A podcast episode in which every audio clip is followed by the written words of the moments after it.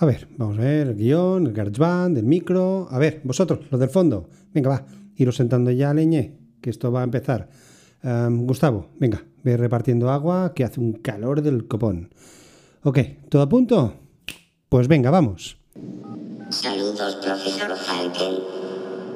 Hola, Joshua. Hola, me llamo Frances Box y esto es Saludos Profesor Falken, un podcast en el que repasamos noticias y aplicaciones de inteligencia artificial, pero un lenguaje que entendamos los que no somos ni Ada Lovelace ni Isaac.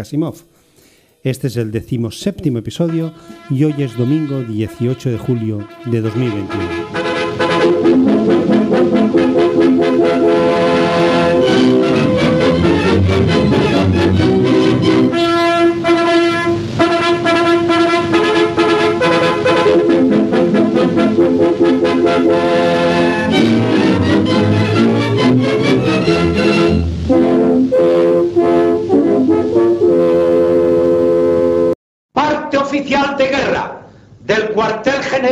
Generalísimo correspondiente al día de hoy, primero de abril de 1939, tercer año triunfal.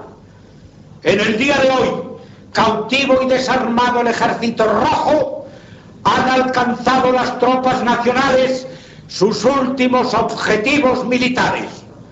La guerra ha terminado. Burgos, primero de abril de 1939, año de la victoria. El generalísimo Franco. Hoy hace 85 años que en España un señor bajito, con ridícula voz de pito y solo un testículo, decidió levantarse contra el gobierno democráticamente elegido por el pueblo, llevando a este país a una guerra fratricida de tres años y a una dictadura de 36 años más. Dictadura que aún hoy cuenta con muchos seguidores que brazo en alto y con gafas de sol adoran a un aguilucho negro en una bandera. A diferencia de lo que ocurre en Alemania, cuando en vez de un aguilucho hay una esvástica, en España este acto está cubierto por la libertad de expresión, según unos jueces que sospechosamente también visten de negro y parecen aguiluchos. A todos ellos, de mis partes, que os den por el culo con una caña raja.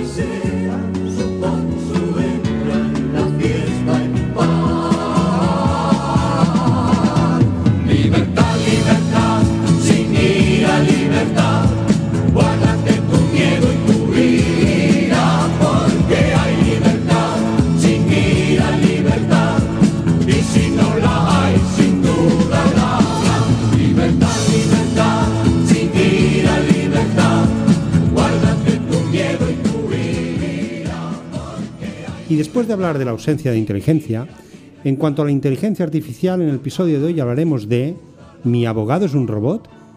El momento de las Legal Tech. Alguien diría que algunos abogados ya deben ser robots porque carecen de corazón. Diseñado un sistema para la detección de inundaciones desde el espacio mediante inteligencia artificial, con la que ha caído por el centro de Europa, hubiera sido más inteligente tenerlo un poquito antes, ¿no?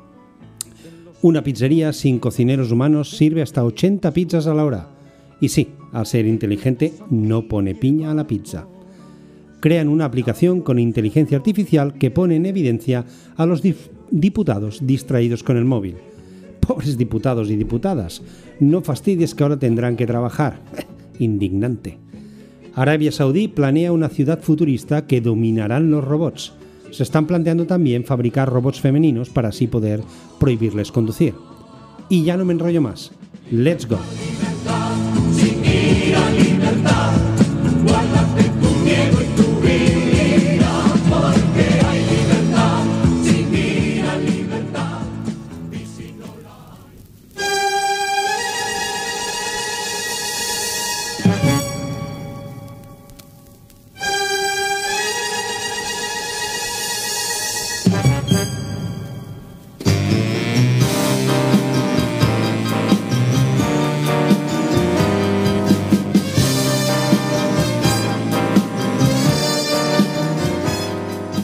Llegamos a ver un robot sustituyendo a un abogado, pero lo que sí podemos ver ya es como la inteligencia artificial ayuda a preparar los documentos para las vistas.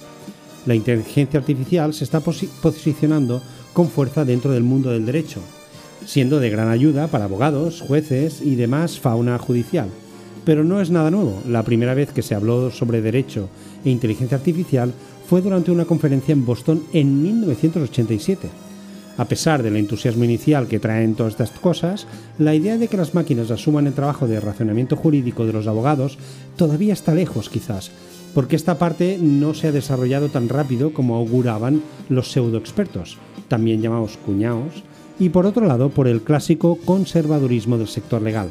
Pero la presión del mercado, los avances tecnológicos y la digitalización están acelerando los cambios.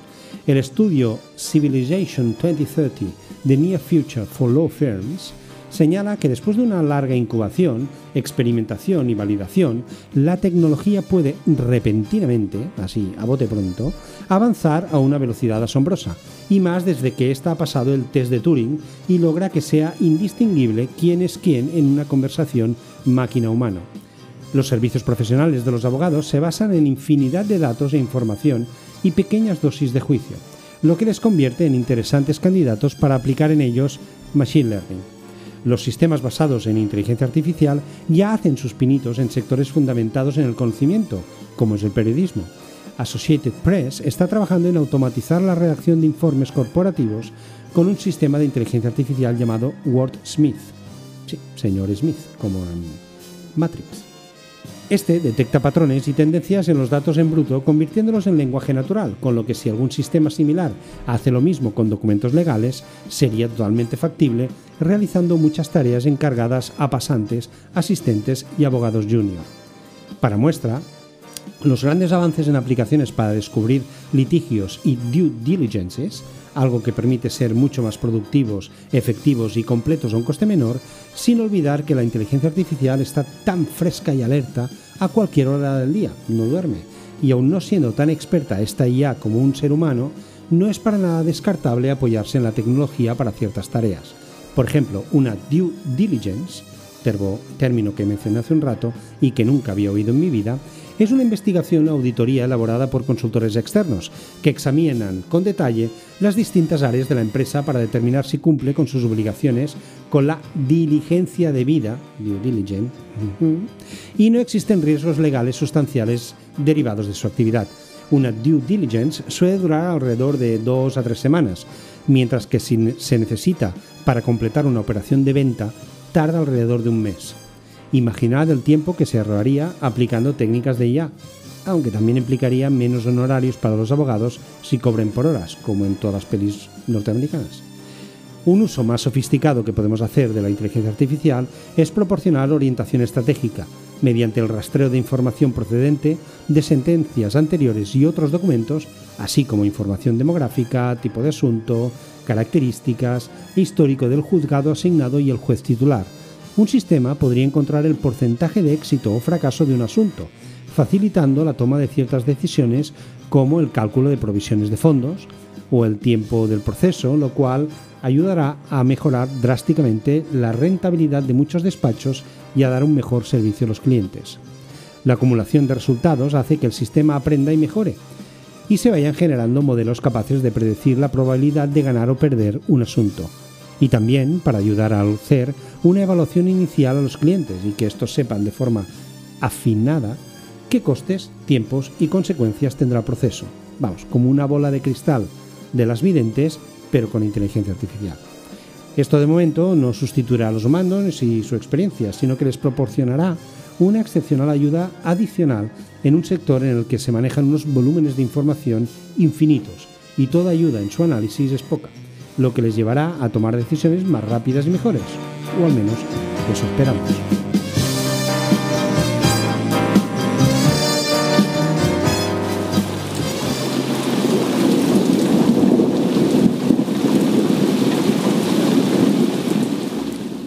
Según iagua.es, el medio de comunicación líder en el sector del agua, investigadores del Image Processing Laboratory, IPL, de la Universidad de Valencia, recordad, todo en inglés suena más fashion, cool and candy more, en colaboración con la Universidad de Oxford y el Field Lab de la Agencia Espacial Europea, ESA, no, no, no es despectivo, no es ESA, son las iniciales, es- em, European Spatial Agency. Han desarrollado un modelo de detección de inundaciones basado en redes neuronales. Se denomina World Floats y ha sido lanzado al espacio por la empresa aeroespacial de Orbit desde Cabo Cañave- Cañaveral. En materia de inundaciones, la observación de la Tierra desde el espacio ofrece información valiosa para la toma de decisiones sobre el terreno. Las grandes constelaciones de pequeños nanosatélites son una solución prometedora para reducir de días a horas el tiempo de, revis- de revista, de revisita, tiempo que tarda un sensor en volver a cubrir una localización en las zonas de catástrofe. Sin embargo, la transmisión de datos a los receptores terrestres está limitada por las restricciones de potencia y ancho de banda de los mismos nanosatélites. El modelo World Floats, desarrollado en la incubadora de, de investigación FDL Europe, financiada principalmente por la ESA, la agencia de antes, tiene como objetivo acelerar la respuesta ante este tipo de episodios, proporcionando mapas del estado del terreno casi en tiempo real y reduciendo además el coste de la tecnología. Para ello, el sistema implementa algoritmos avanzados de inteligencia artificial que permiten procesar a bordo la información. El procesamiento a bordo ofrece una solución para disminuir la cantidad de datos a transmitir, reduciendo las grandes imágenes de los sensores a productos de datos más pequeños comenta Gonzalo Mateo, primer autor del artículo publicado recientemente en la revista Scientific Reports, en el que se cubren los detalles del trabajo. El pasado 30 de junio, World Floats fue lanzado desde Cabo Cañaveral al espacio a bordo del cohete Falcon 9 de SpaceX, la empresa de Elon Musk, que ya salió en el episodio anterior por la empresa The Orbit, que ha puesto en órbita seis microsatélites de distintas compañías. Entre estos se encuentran Nebula, el satélite de un kilo de masa que alberga a World Floats, y que es la primera iteración de un servicio de procesado en órbita con chips tolerantes a la radiación en el que se pueden implementar algoritmos avanzados de inteligencia artificial. Uh, Dad, I've got a present for you. Posso? Beh, grazie. It comes from the town of Corleone, and uh, it's authentic Sicilian. And uh, It for you.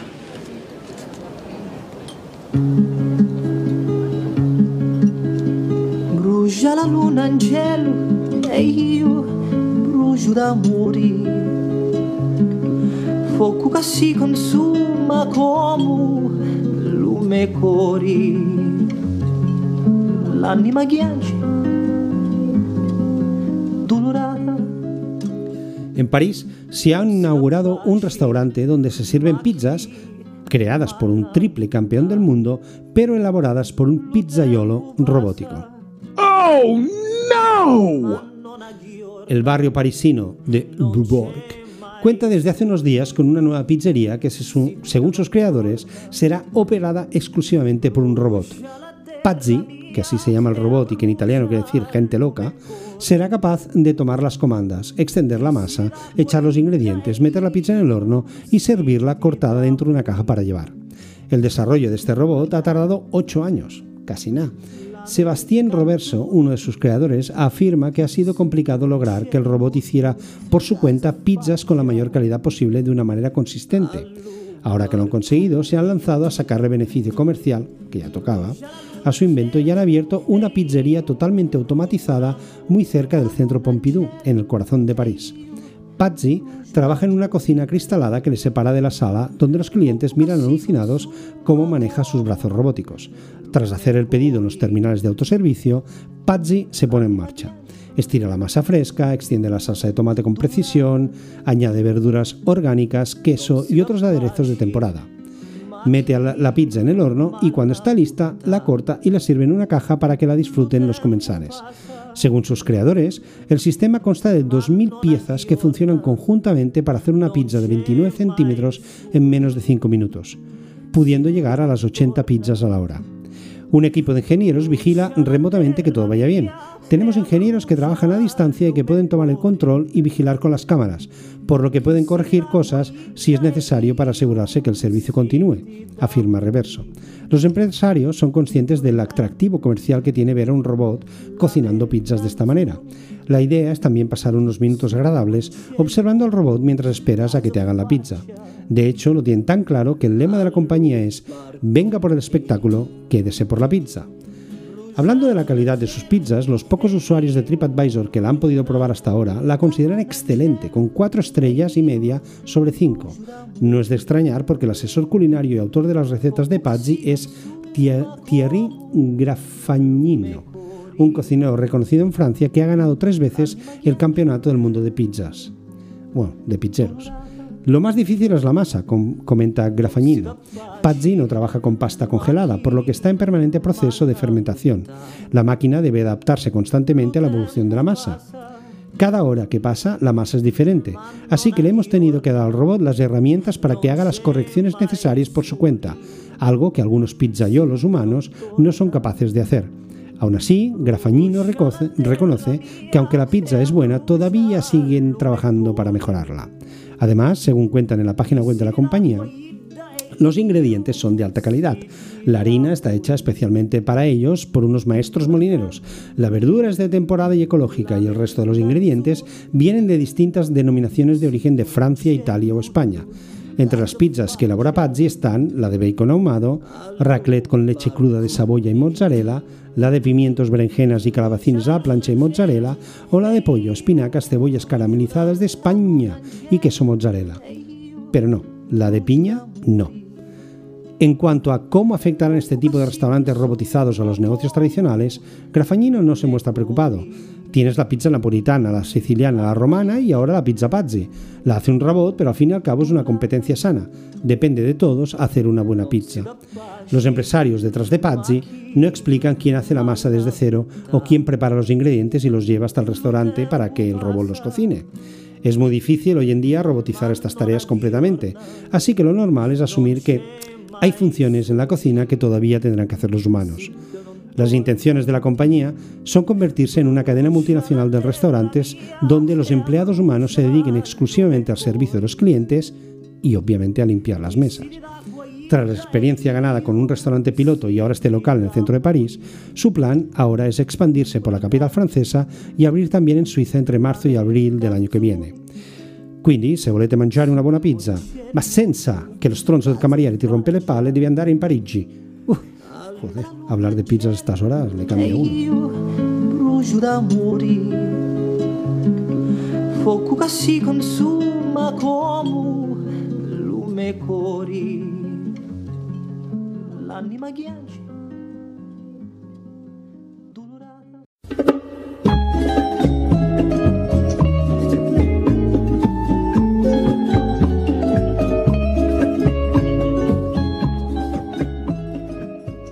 Estar durante un pleno del Parlamento jugando al Candy Crush o hacer cualquier otro tipo de pasamiento, pasatiempo va a ser agua pasada en Bélgica y puede que en el resto del mundo, y así gracias a la inteligencia artificial. Según la reputada cadena de noticias... Ah, no, que fue Antena 3. Bueno, pues dicen por ahí que el artista visual belga Dries de Porter, experto en pri- privacidad y los usos distópicos de la inteligencia artificial, ha creado una cuenta en Twitter llamada The Flemish Scrollers con el objetivo de llamar la atención sobre los riesgos de la vigi- vigilancia masiva y los usos distópicos de la tecnología.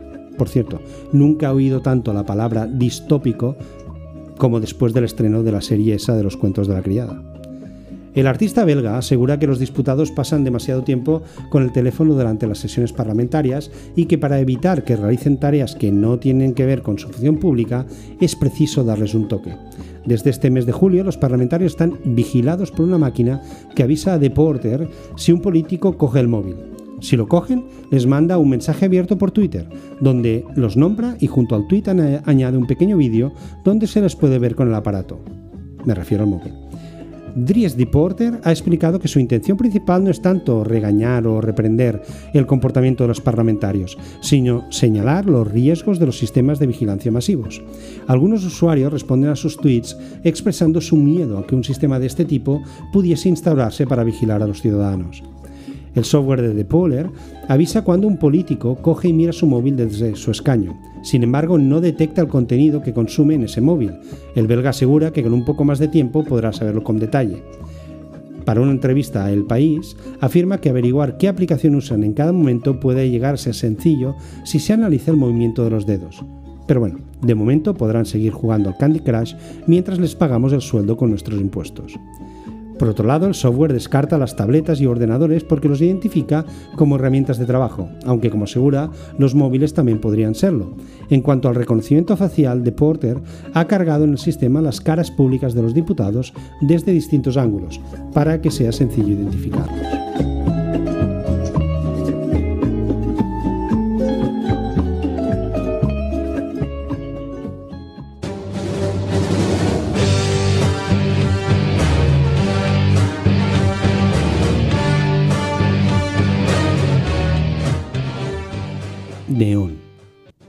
Este es el nombre de la ciudad que Arabia Saudí planea.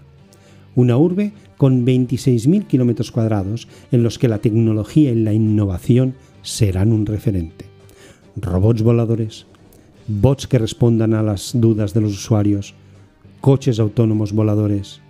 Estos son algunos de los planes que se contemplan para esta ciudad. Esta aspira no solo a ser la nueva ciudad de referencia en tecnología e innovación, sino que los planes van más allá. Aprovechará su materia prima para captar la atención de curiosos y turistas. La ciudad requiere de una inversión de unos 500.000 dólares.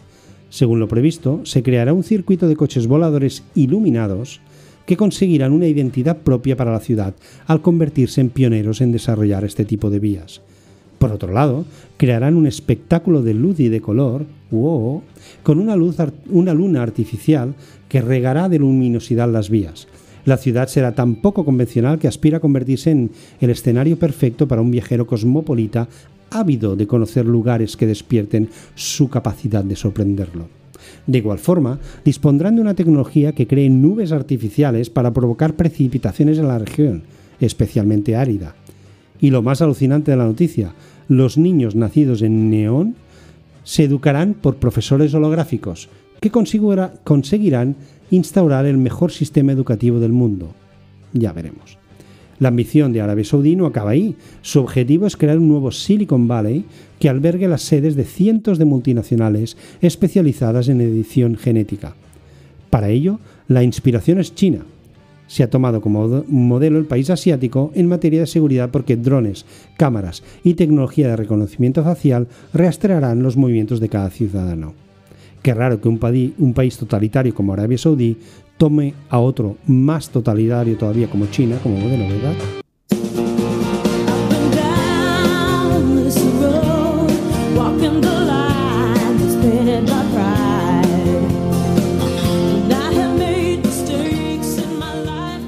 Y hasta aquí el episodio de esta semana.